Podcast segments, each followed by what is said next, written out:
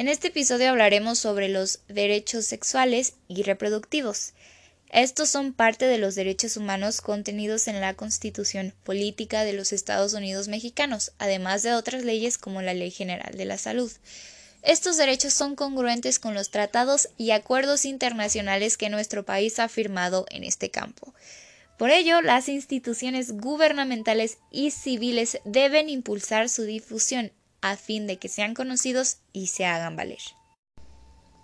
Las personas tenemos derecho a la igualdad, a una protección legal igualitaria y a vivir libres de toda forma de discriminación basada en el sexo, la sexualidad o el género. Tenemos derecho a la participación sin importar el sexo, sexualidad o género. A la participación me refiero a la participación en políticas públicas que, que sean sobre sexualidad y reproducción. Tenemos derecho a la vida, la libertad, la seguridad de las personas en, en integridad corporal. Tenemos derecho a la privacidad, derecho a la autonomía personal y el reconocimiento ante la ley.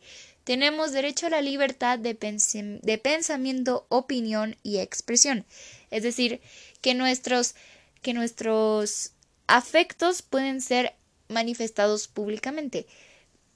Tenemos derecho a la salud y a los beneficios del avance científico. Tenemos derecho a la educación e información. Información que debe ser verídica, debe ser científica, debe ser laica tenemos derecho a elegir si casarnos o no y a formar o planificar una familia, así como a decidir si tener o no hijos y cómo y cuándo tenerlos. Además, tenemos derecho a la rendición de cuentas y reparación de daños.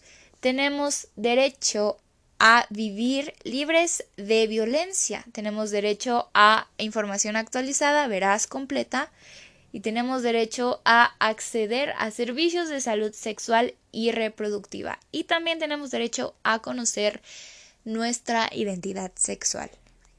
Y por supuesto que sea respetada. Y uno de los más importantes, tenemos derecho a decir no. Este es un breve, un breve resumen de los derechos sexuales. Ojalá que puedan investigar sobre ellos más profundamente, son muy importantes y son vitales para desarrollar relaciones afectivas y sexuales sanas. Nos vemos en el próximo episodio.